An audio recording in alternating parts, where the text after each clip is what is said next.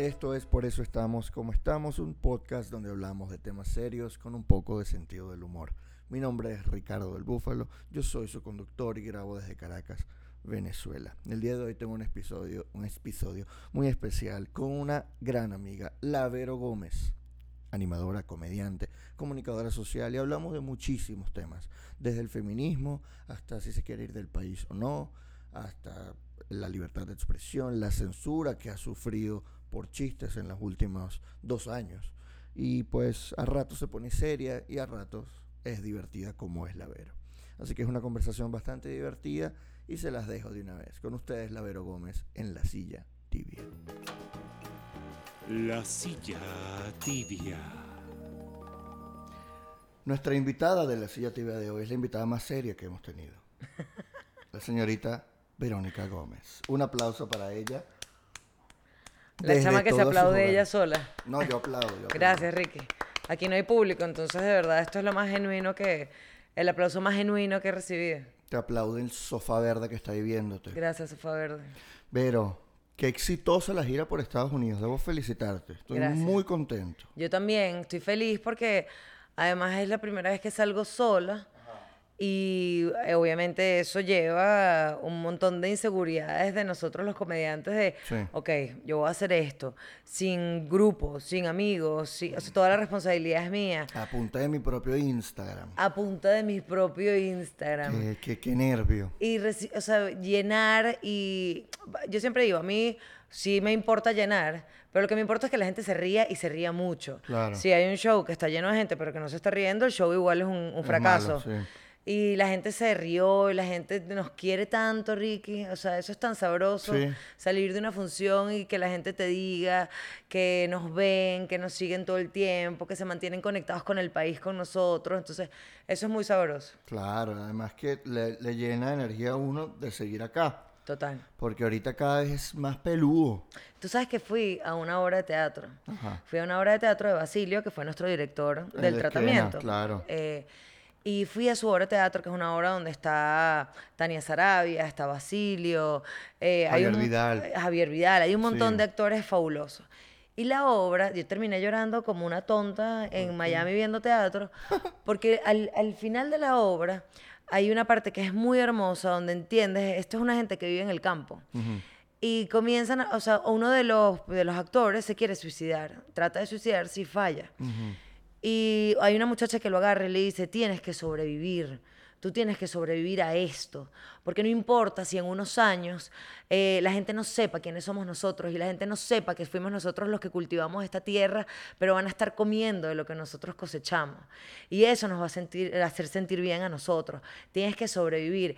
Y a veces uno siente que, que te come la desidia, que de pronto no estamos haciendo nada útil. ¿Sabes? No sé si tú te lo cuestionas, que es como, ¿y por qué yo sigo aquí? ¿Y yo estaré haciendo lo correcto? ¿O es la comodidad de, de estar en casa, cerca de mi familia, de mis amigos? Y cuando vi esa obra dije, claro, o sea, nosotros estamos construyendo eh, y estamos aguantando la pela para que luego vengan muchos más A comer. a, co- a comernos, a comernos nuestro trabajo. Pero exactamente es eso. Uno Sí. está labrando el terreno. Y no solo uno, eh, todos los que estamos acá. Sí, sí, sí. Y, y no solo los que estamos acá, los que están afuera también. Porque en el fondo agarrar todas esas experiencias y los que vuelvan a Venezuela y las traigan, vamos a ser un país multicultural. Sí, sí, va a ser sea, muy, muy fino. Por ejemplo, hablaba con un amigo de las migraciones de América ahorita, que es la de Honduras y la nuestra. Y los hondureños están yendo todos para Estados Unidos. Nosotros estamos yendo hasta para Finlandia, China. Chile. Australia. Imagínate que de esos el 5% regrese de cada país. Todas lo- la- las riquezas que va a haber, nuevos platos, nuevas obras artísticas. Claro, la innovación de lo que han aprendido, de lo que han visto y que lo quieran traer para acá. Claro, estoy viéndolo del lado muy positivo, porque ahorita es muy doloroso todo lo que estamos pasando. ¿Tú has pensado en emigrar? Eh, creo que pu- puede pasarme por la cabeza un rato, pero luego se me quita. O sea, yo estoy afuera 20 días y yo sueño con regresar. O sea, a, mí, a mí me gusta vivir acá. Digo, me dicen, ¿por qué no te vas? Pero es que no todos nos tenemos que ir. Claro. Y Yo no me quiero ir, a mí me va bien aquí, eh, yo amo estar aquí. Yo sí siento, y se lo contaba a Alex y a Jean-Marie, que uno terminó, o sea, después de ciertos días donde tuvimos la esperanza a mil y volvimos a, a caer, fue como una caída menos dolorosa.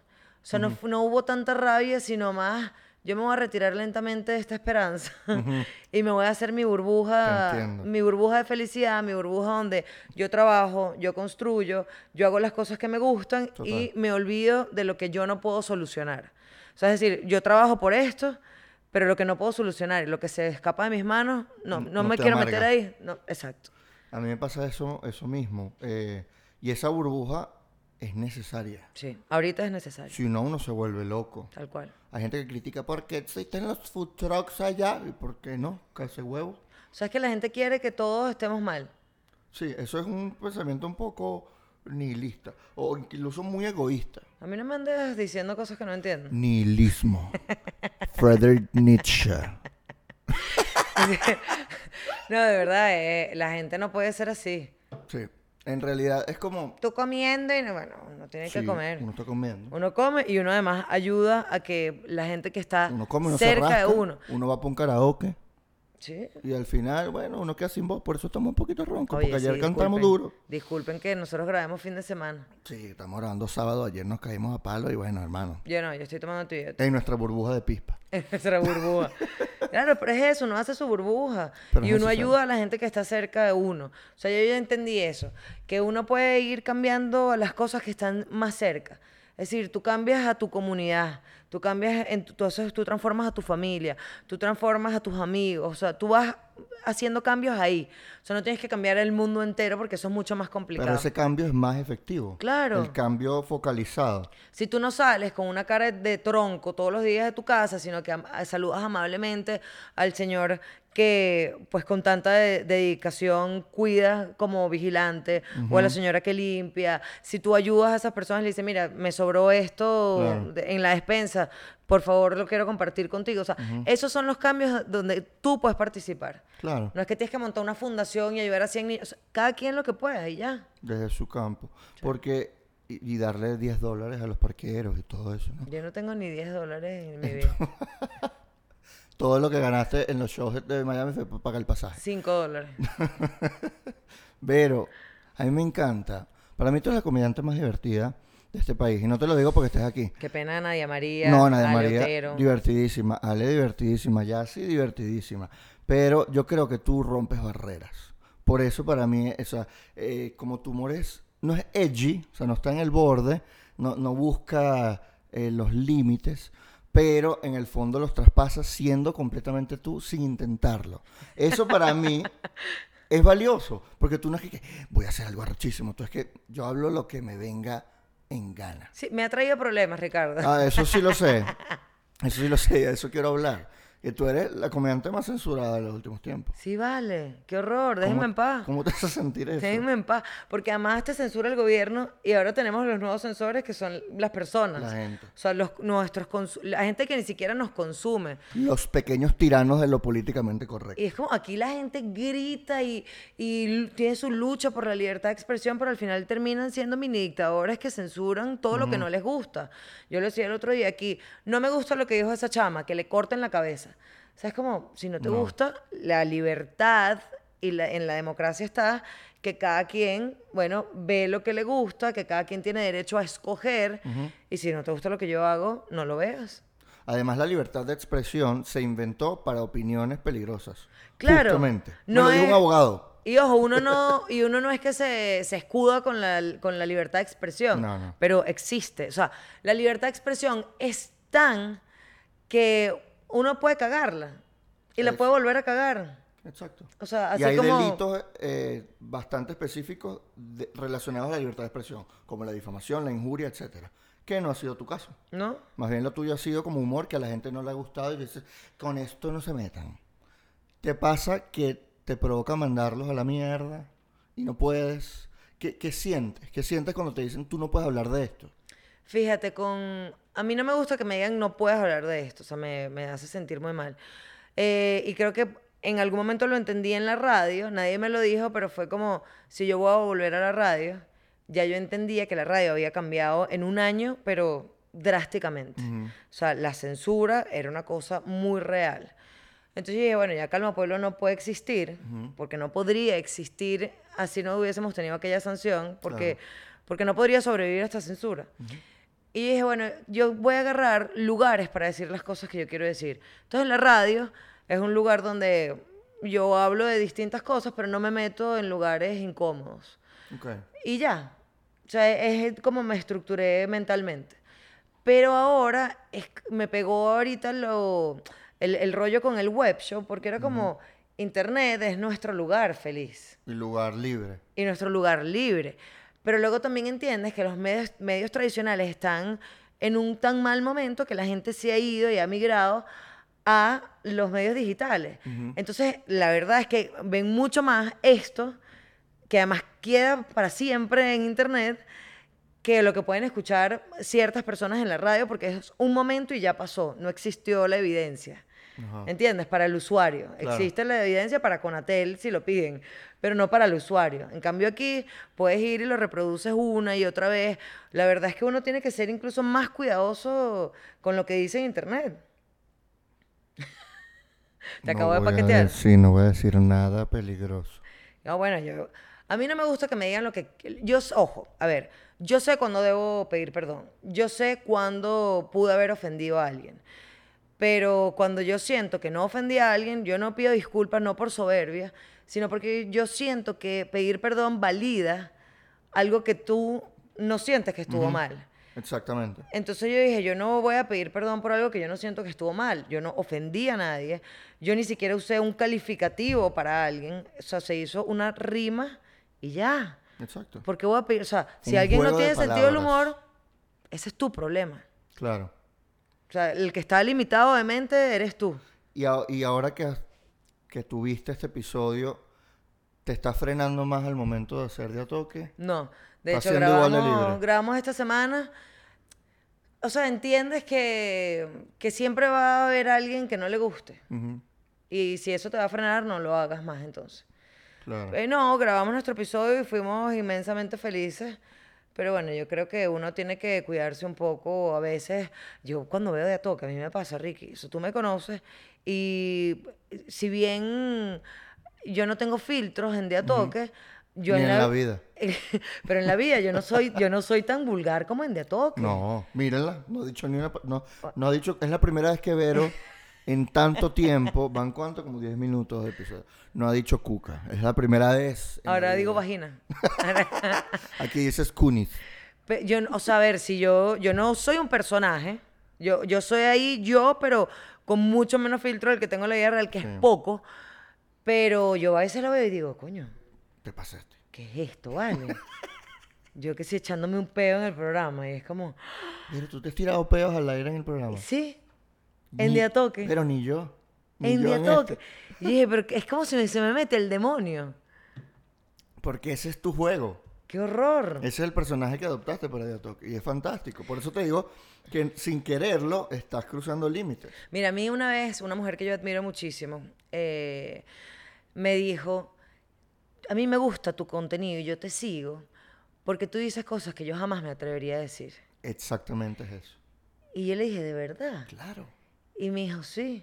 O sea, yo te oigo decir cosas que yo me moriría de la pena, pero que me pasan y yo siento. Contigo Entonces, se libera ella. Sí, y yo cuando veo, eh, me siguen muchas mamás, muchas amas de casa, muchas jevas grandes. Y yo, claro, porque de pronto están ahí contenidas en yo soy el, el modelo rol de mi casa, yo soy mamá, y yo Claro. no puedo decir esas cosas, pero gracias a ti por decirlas. Claro. Además, para mí, son Tiene- cosas de verdad. O sea, las mujeres somos, tenemos muchas cosas que no decimos. Y las mujeres están más reprimidas que los hombres en una sociedad como la nuestra. Totalmente, Ricky. ¿Sabes qué? Hay cosas que las mujeres no pueden decir. Como cuca. El hecho de que tú digas cuca tanto en un programa es liberador para la mujer. Te lo juro. Eso es buenísimo. Porque, fíjate, eh, esto pasó con Salvador Garmendia, es un escritor que cuando ganó el premio Nacional, el, de Cuentos Nacional, con el inquieto Nacobero, hubo una, pero una queja de todos los lectores diciendo, es imposible, es- no puede ser posible que en la prensa nacional se digan estas palabras. Culo, paja, coño. No puede ser, le abrieron un juicio, Vero Ah, por decir esas palabras. tú te imaginas, eso fue una, en la sociedad de Venezuela en los años 70, 80, si no me equivoco. Y eso pasó, y ahorita se puede decir coño en la prensa nacional. Y gracias en parte a artistas como Salvador Garmendia. Dentro de 20 años va a ser normal que una carajita en la calle diga, mira, coño, es Mejía de la Cuca. Y no va a pasar nada. Mejía de la cuca. Mejía de la Cuca Ah, como, ojalá no. como un guaro. ¿Por qué? Porque en el fondo esas palabras que están censuradas o que son como, eso no se puede decir. O sea, que, que tú violes el no se puede decir es bueno para la sociedad. Es liberador. O sea, yo, a mí me fastidian la- las poses de las mujeres. Es decir, que tengas que asumir que por ser mujer tienes que siempre estar impecable, ser perfecta, no decir malas palabras. Yo siento, Ricky, te voy a decir algo, que mucho de lo que me ha pasado a mí en cuanto a la censura tiene mucho que ver con sexismo. O sea, tiene mucho que ver porque es una mujer quien lo dice Exactamente. tiene mucho que ver con cómo una mujer que debería, juro, para la sociedad venezolana tener eh, un instinto maternal puede referirse así o hacer un chiste de un nené. Y es como, mi instinto maternal está intacto. Yo soy de las que ve un eco y dice, mira, el bichito se está moviendo, mi-", El ¿sabes? bichito. Eso no me hace una mala persona, ni que esté seca, ni podría por dentro, ni que yo no tenga alma. O sea, no tiene nada que ver. Pero ya está. Nosotros, a todos nos han hecho chistes en alguna vez con nuestro cuerpo, con nuestra raza. Con, o sea, los venezolanos somos los más jodedores del mundo. Pero cuando no eres tú el que hace el chiste, te ofendes. Entonces es como... ujú. Y en ese sentido eres feminista. Claro.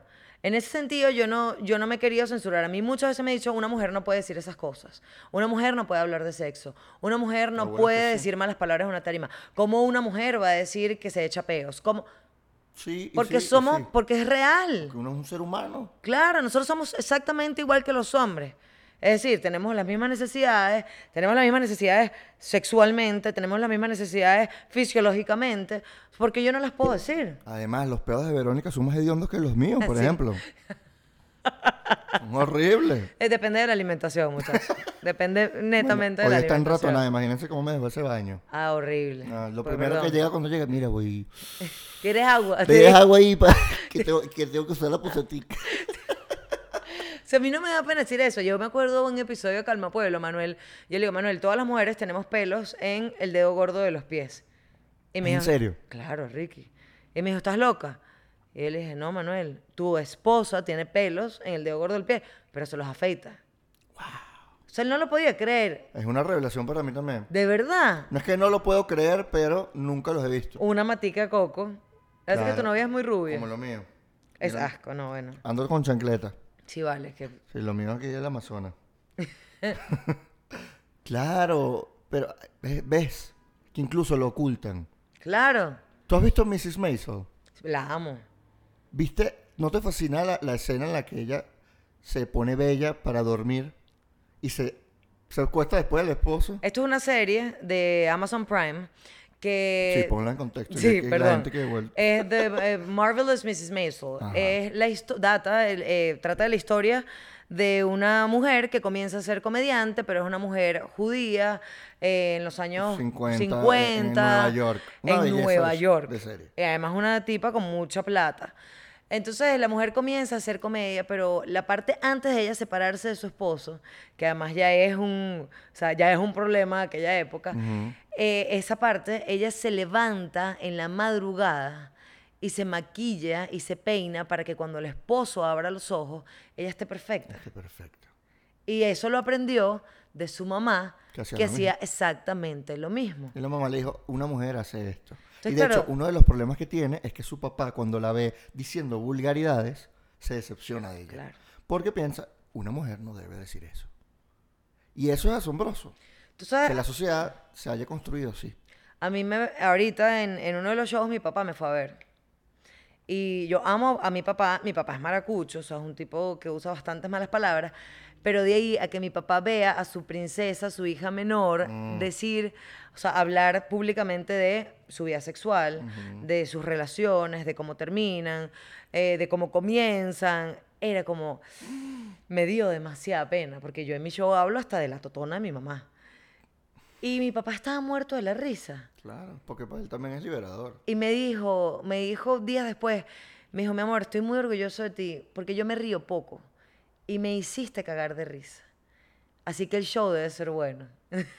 Qué bello. y dije, qué bello, porque él entiende que son chistes.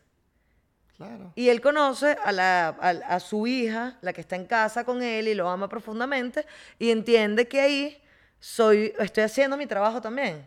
Y que eso es parte de mi trabajo, ser una grosera.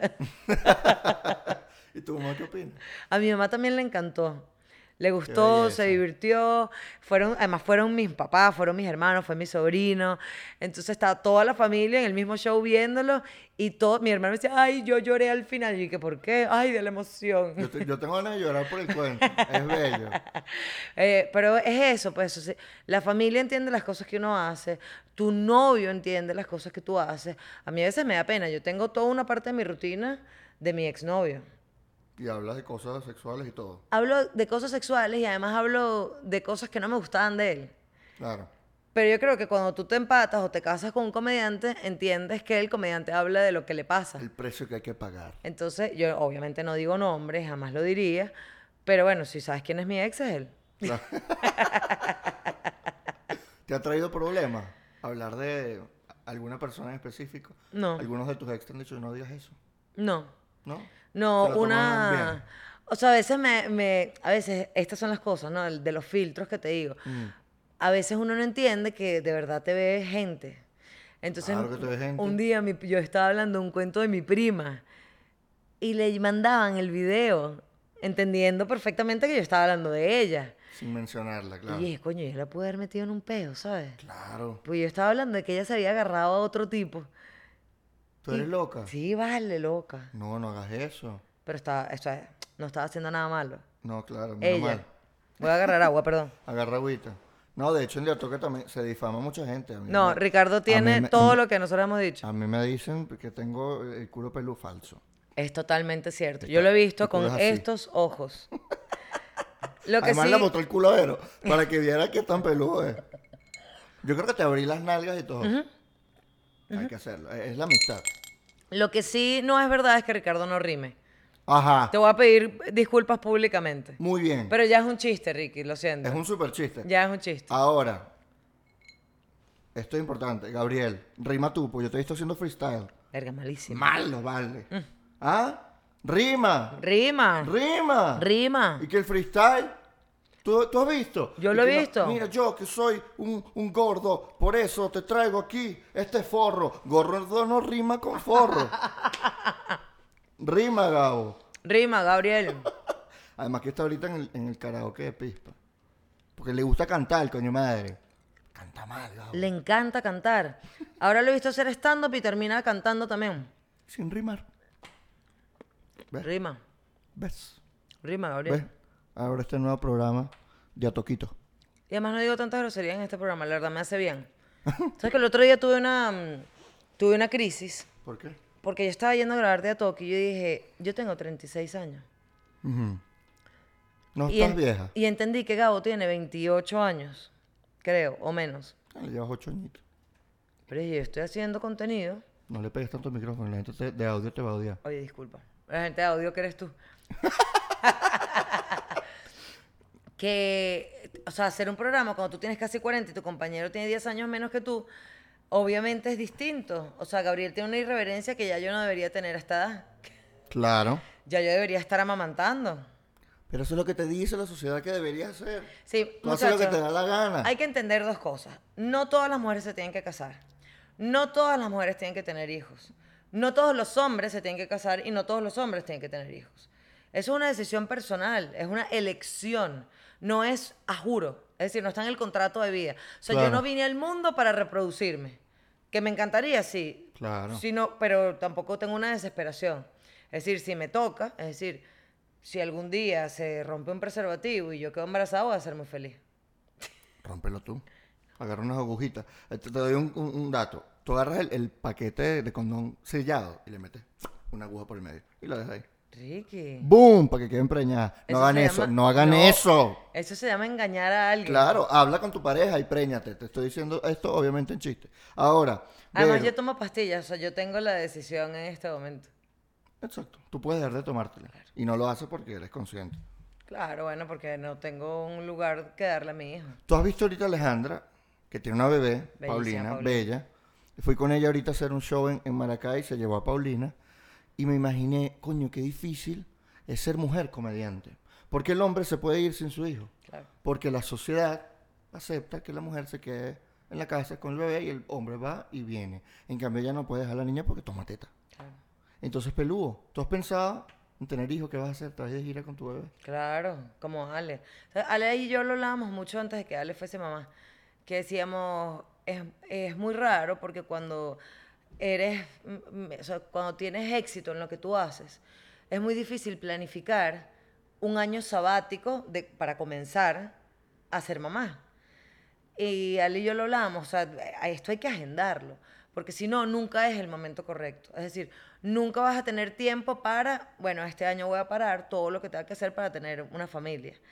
Y terminas no haciéndolo. Y cuando Ale quedó embarazada, sin, sin una planificación previa, fue hermosísimo. Y ya está, ella está resolviendo y se dedicó a ser mamá durante un año y fue súper exitoso en ese momento de su vida siendo mamá. Entonces tienes que, tienes que quitar una cosa, sacrificar algo, ¿no? Por algún tiempo. Sí, es- como miedo al final. es Pero como, yo lo haría. Quiero tener mi hijo en este momento para planificar Ah, mi vida. Nadie, nadie. nadie planifica bien. No pasa. Nunca estás listo. Pero Creo yo sería como Ale, es decir, o sea, me llevaría, creo que yo no, pero eh, creo que eso lo decías cuando tienes a tu hijo en las manos, Eh, yo, yo no me tomaría tanto tiempo libre, porque a mí me cuesta parar, pero me llevaría a mi chamo para todos lados, me lo montaría, sí, pero su primera palabra será cuca. Me encanta.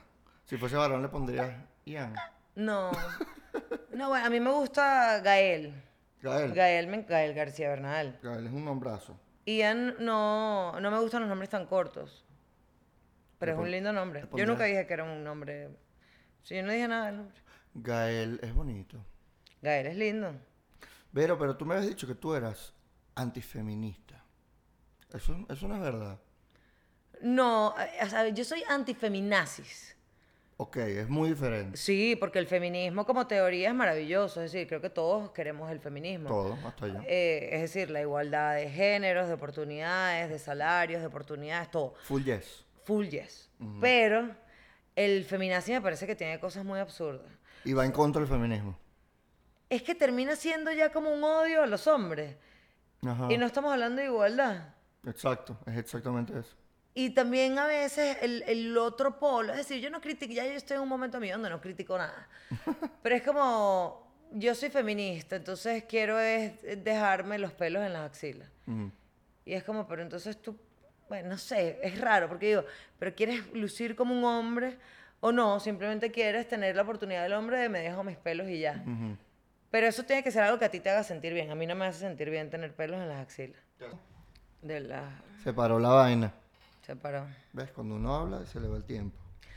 Por ejemplo, la inclusión... Ajá, la feminazis. O sea, todo el tema del lenguaje inclusivo. Ujú. ¿Sabes? Me parece tan raro también. Es como, Ah, eso de todes. ajá, todes, diputades.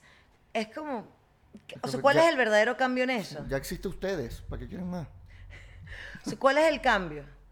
Hay una, hay una explicación lingüística que habla de que, como tú dices, todos viene del masculino, aunque el- en el español es- específicamente el neutro es masculino, eso es lo que quieren cambiar, que el español que no sea masculino, sino que sea unisex. Pero ¿te parece que hay necesidad de eso?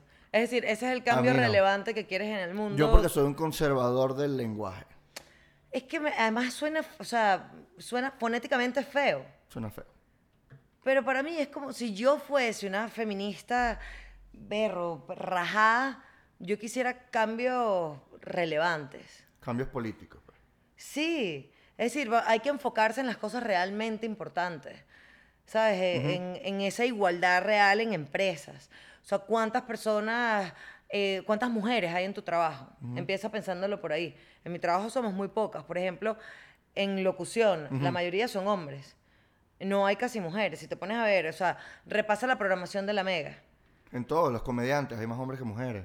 En todo. Los jefes de empresas, más hombres que mujeres, siempre. en Mira, fíjate en la junta directiva de tu empresa, ¿cuántas mujeres hay? Y, y ve por ahí. Es decir, para mí esos son los verdaderos cambios, porque eso es lo que va a hacer que las mujeres tomemos posturas importantísimas en empresas, tomemos decisiones realmente relevantes en nuestro entorno. Pe- Pero cambiar todos por todos es como... mm, Es innecesario. eh. ¿Y, y qué pasa si eso llega a ocurrir? ¿Qué harías tú? ¿Utilizarías el TODES? Si, lo, si lo- la Real Academia de la Lengua lo acepta, ¿tú lo utilizarías? No creo. O sea, si puedo Serías usar una todos, rebelde. puedo seguir usando todos. Es que me- no me gusta fonéticamente. Siento que vamos a hablar todos como unos guajiros. o sea, como... Aquí no se habla mal de los guajiros. No, sí, yo soy guajira. En serio, tú eres una princesa Yo soy una guajira. princesa guayo. Claro. Ay, Vero, ¿cuáles son tus próximos planes? ¿Qué quieres? Mira, eh, lo- ¿Qué quieres? Bueno, ahora tener mi bebé. ¿En un mes? Este, no, ahora voy de gira por el sur. Voy a estar en Chile, en Argentina y en Perú. Ya se agotaron varios, ¿no? Voy- sí, ya Chile, de hecho, vamos a abrir una segunda función porque se agotó. Argentina ya está agotada. Vamos a ir a Bogotá. eh, bueno, hay un montón de lugares en la mesa que estamos eh, estudiando y evaluando que nos han llegado propuestas. Arrochísimo. Voy a empezar una obra de teatro nueva en noviembre, pero sin ti. Oh. Ay. No, ya yo no podía. Para mí fue, fue, una- una- Fue un- doloroso. Fue un viaje el, el tratamiento para mí, para ti también lo fue y lo sé. Y yo dije, wow, yo tengo que darme un break. De hecho, mi psicóloga me lo recomendó. Me ¿Ah, dijo, sí? "Mira, sí, emocionalmente esto fue muy movilizante para ti. Entonces yo dije, bueno, ¿sabes qué? No me quiero movilizar tanto. Esta obra tiene mucha comedia. Sí, pero que supuestamente también tiene un momento dramático heavy, Sí, me dijo Alejandra. sí, sí, sí. Y mi personaje me gusta, imagínate, mira esto, tú Ajá. que me conoces, mi personaje. Es- y voy a contarles a ustedes. Esta obra es de un argentino. Ujú. Entonces, mi personaje se llama Tamara. Tamara tiene 36 años, como yo. Ujú. Tamara tiene un novio que se llama Esteban, con quien le va fabuloso, se la llevan de maravilla, tienen una vida sexual insólita, pero tienen un solo problema, que esta, Tamara le tiene miedo al compromiso y no se quiere mudar con el tipo. Cuando lo leí fue que, ¿qué es esto? ¿Mi autobiografía? Es tu autobiografía. Obviamente. es mi biografía. Entonces, bueno, me gustó porque la, la pareja que hacemos Rodrigo y yo, que somos novios en la obra, es súper divertida, tiene mucho chiste, pero también tiene momentos de drama. Entonces voy a explorar el drama en, al- Emocionalmente. en un par de escenas. Claro, y para, o sea, y te vas a sentir como que ese eres tú. ¿Sabes qué es lo bueno de, de- de actuar? Que me di cuenta del tratamiento. Es que puedes decir cosas que siempre has querido decir. Y no eres tú. Y no eres tú. Pero eres como, ay, me encantaría tener esta experiencia en persona. Pero yo sé que esto no ocurre así, sino que ocurre de una manera horrible. Y yo, y yo dije, por eso me movilizó tanto justamente. ¿Cómo fue para ti el tratamiento? ¿Qué Eh, sentías? Tú lloraste muchas veces. sí. Viendo a, no- a los demás, a los compañeros. Es que además el tratamiento llegó a un momento de mi vida personal muy duro. Es decir, yo estaba saliendo de una relación muy importante para mí, acababa de romper un compromiso y una vez Melamed me dijo, tú en tu despecho necesitabas enamorarte de algo y te enamoraste del teatro. Entonces fue bellísimo y yo de verdad me enamoré de ese texto. Una belleza. Eh, me pareció hermoso, me pareció eh, eso, que te, que te movía, que te, que te hacía sentir cosas muy bonitas. Y yo estaba muy orgullosa del trabajo de todos ustedes. Yo los veía y tú tenías una escena que a mí me hacía llorar todos los días. Y la escena de Rodrigo en el taxi, o sea, era, a mí me, me movió. Ten- tengo frases que nunca se me van a olvidar porque iban perfecto, o sea, iban de la mano con lo que yo sentía en aquel momento. momento. Y creo que esa obra te toca muy distinto dependiendo del momento de tu vida en el que estés. Entonces, A veces, de hecho, hay una mística en el teatro, es que las obras te eligen, o los, los personajes te eligen. yo, yo supongo que en algún momento nosotros sabremos escoger y decir que no a algunas y sí a otras. Yo estaba muy full y tuve que limpiar muchísimo la agenda para poder comprometerme con la obra. O sea, le dije que no al principio y luego Armando me dijo, por favor, yo quiero hacerla. Y, me- y le dije, ok.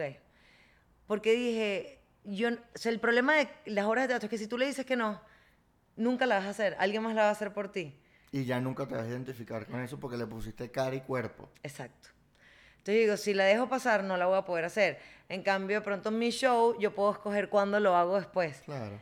Y dije, le dije así a Tamara. Claro, Además, Tamara te escogió. Pero qué nombre. Bueno, es un nombre de una jeva Que está buena. Le dicen Tami. Le dicen tan. Yo he visto tamaras que no están buenas. Tienes que hablar argentino. No, no.